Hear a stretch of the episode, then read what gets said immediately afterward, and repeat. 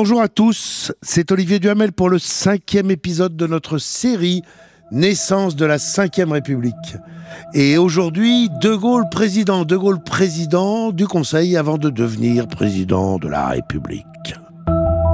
Française, Français, Il est de l'intérêt supérieur du pays. de tout mon cœur, au nom de la France, Le général de Gaulle me paraît euh, parmi les plus qualifiés. je vous demande de répondre oui. une réforme profonde et de la Constitution et de nos institutions. Pourquoi voulez-vous qu'à 67 ans, je commence une carrière de dictateur? Ici Charles Tati qui vient de vous parler d'Alger, Europe numéro 1. Alors nous en étions à, à De Gaulle devenu président du Conseil. Vous allez me dire alors pourquoi est-ce que vous y revenez? Ben, J'y reviens parce que on va voir comment il montre qu'il est la Cinquième République, qu'il est le nouveau, même dans le cadre ancien. Ça, c'est la première raison. Donc, on va parler de De Gaulle et de son directeur de cabinet, Georges Pompidou. Et puis ensuite, il y a une autre chose très importante, c'est que De Gaulle, on l'a vu, est arrivé à cause de la guerre d'Algérie. Qu'est-ce qu'il va dire sur l'Algérie? Qu'est-ce qu'il va dire en Algérie?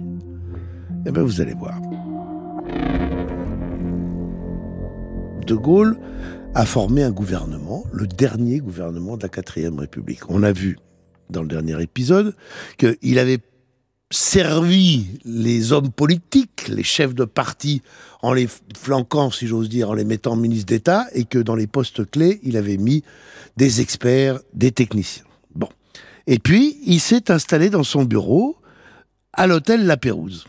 Écoutez le reportage, c'est assez piquant. Au second étage de l'hôtel La Pérouse, le général de Gaulle suit depuis 15h22 l'évolution de la situation au Palais Bourbon.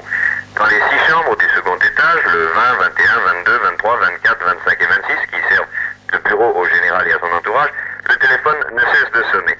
Jamais le général ne prend directement l'appareil toujours messieurs Guichard, Pompidou ou de Bonneval, les trois plus proches collaborateurs du général, qui servent d'intermédiaires.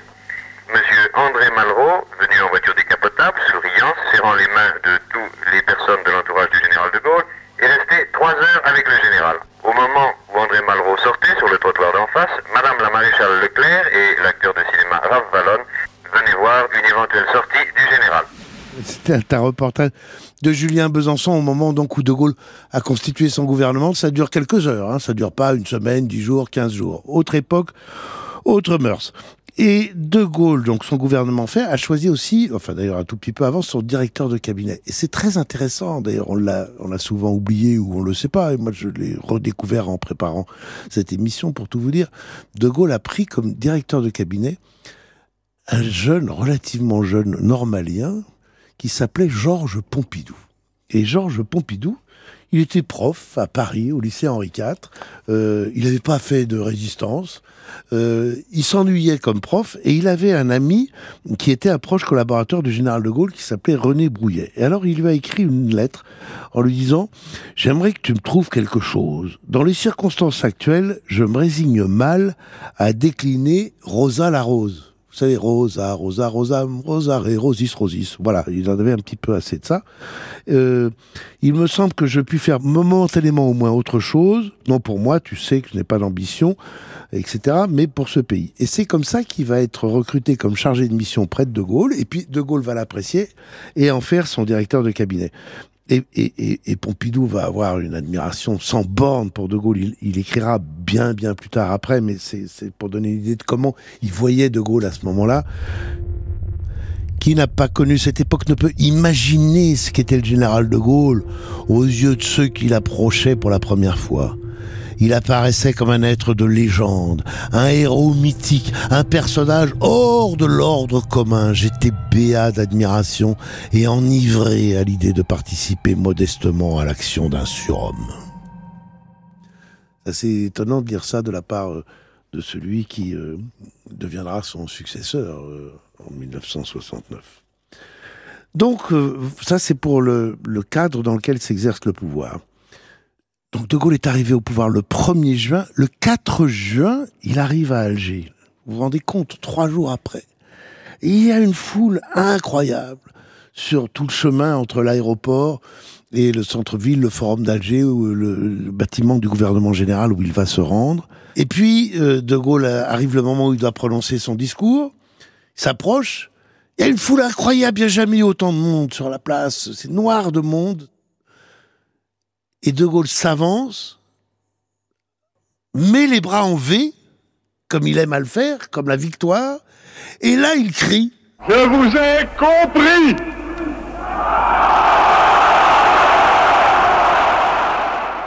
Et ça y est, il les a retournés, il les a mis dans sa poche, juste parce que je vous ai compris. Qui veut dire quoi, diable? Ça veut pas dire, euh, je vous garantis euh, que l'Algérie sera jamais française. Ça veut juste dire, euh, je sais ce que vous pensez.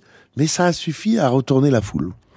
Quelques jours après, il se rend à Mostaganem, et là, pour la première fois, et pour la dernière fois, il va dire, d'ailleurs après un petit temps d'arrêt, Vive l'Algérie française. Écoutez. Renoncé à un système qui ne convenait ni à sa vocation, ni à son pouvoir, ni à sa grandeur. C'est à cause de cela, c'est d'abord à cause de vous qu'elle m'a mandaté pour renouveler ses institutions. Vive l'Algérie française Vive la République Vive la France Comme je l'ai dit, il ne le répétera jamais comme ça. Alors, sur ce Vive l'Algérie française, il y a plusieurs interprétations entre lesquelles il est impossible de trancher. Il y a ceux qui disent et pensent que De Gaulle, d'emblée, savait qu'au bout de l'histoire, l'Algérie ne pouvait devenir qu'indépendante, mais qu'il fallait mentir. Depuis le XVIe siècle, depuis Machiavel et le prince, on sait qu'à certains moments, le prince doit mentir pour bien gouverner. Et puis, il y a la thèse inverse de ceux qui pensent que De Gaulle, au début, espère encore garder l'Algérie française et peut-être la garder dans un cadre nouveau, dans une communauté, dans une fédération où elle aurait plus d'autonomie, mais qu'elle reste française et que c'est petit à petit, au fil des événements et de la guerre d'Algérie, qu'il réalisera que c'est impossible et qu'il sera l'homme qui accompagnera et fera accepter par les Français et plus encore que les Français et les Françaises par l'armée l'indépendance de l'Algérie. Il y a vraiment les deux thèses. Dans la première thèse, de, de Gaulle est, à la fois un visionnaire et un menteur. Et dans la deuxième thèse, bah, il est un homme politique, dans le fond, un peu plus ordinaire, un peu plus commun, qui dit à chaque étape ce, ce qu'il pense et qui évolue en fonction des événements. Et ce sera impossible de trancher. En même temps, il faut bien comprendre, nous sommes, nous sommes en 1958. C'est-à-dire, la France était à la tête d'un empire en Afrique. L'Algérie, c'était une partie de la France comme département. Les autres, c'était des colonies et il va aussi préparer la décolonisation en Afrique. Là encore par étapes, en faisant d'abord essayant de faire une, ce qu'il appellera une communauté dans la Ve République, dans la Constitution de 58, une grande confédération où tout le monde se retrouve, et semi-indépendant ou indépendant mais totalement lié à la France. Et puis au bout de l'histoire, chacun va prendre son indépendance. Et il va faire comprendre là aussi tout de suite, euh, pendant cette année 1958, avant même la mise en œuvre de la Constitution, que ces évolutions s'annoncent. Et il va le faire particulièrement à Madagascar. Écoutez De Gaulle à Tananarive. Quelle réunion magnifique dans un site admirable, à un moment exceptionnel, que nous sommes en un moment de grand changement à tous égards. Dans cinq semaines, le choix lui sera donné ou bien d'établir avec la métropole et les autres territoires la communauté dont je parle, ou bien de séparer son sort de celui de la France et des autres territoires. Et je suis sûr de votre réponse. Vive Tananarive, vive Madagascar, vive la République, vive la France toujours ce truc génial avec De Gaulle de la montée, n'est-ce pas, comme ça, parce que bon, vive arrive, c'est pas mal arrive. Vive la République, ah, la République c'est bien, mais le mieux de tout, c'est vive la France, qui est tout de suite toujours au-dessus, comme ça.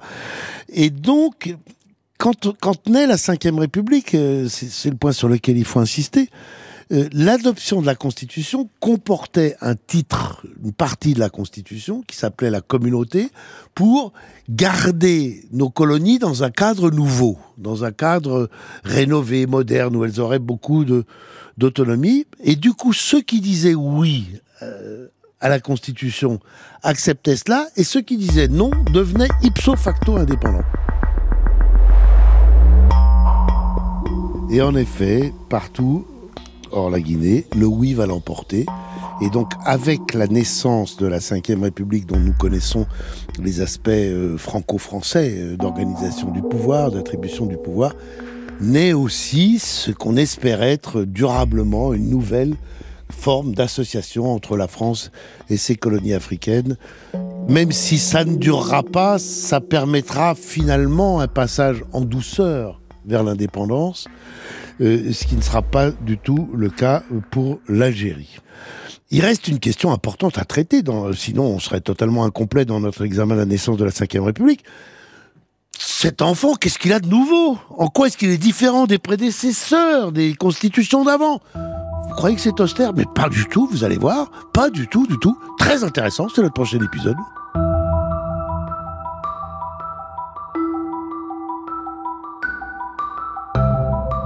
Générique fin, c'est une série en 8 épisodes avec Olivier Duhamel, ma pomme, à la production et réalisation Thomas Caillet, préparé par Paul Lassène, Fanny Rascle, Claire Azan et le service documentation d'Europe 1. Une création Europe 1 Studio.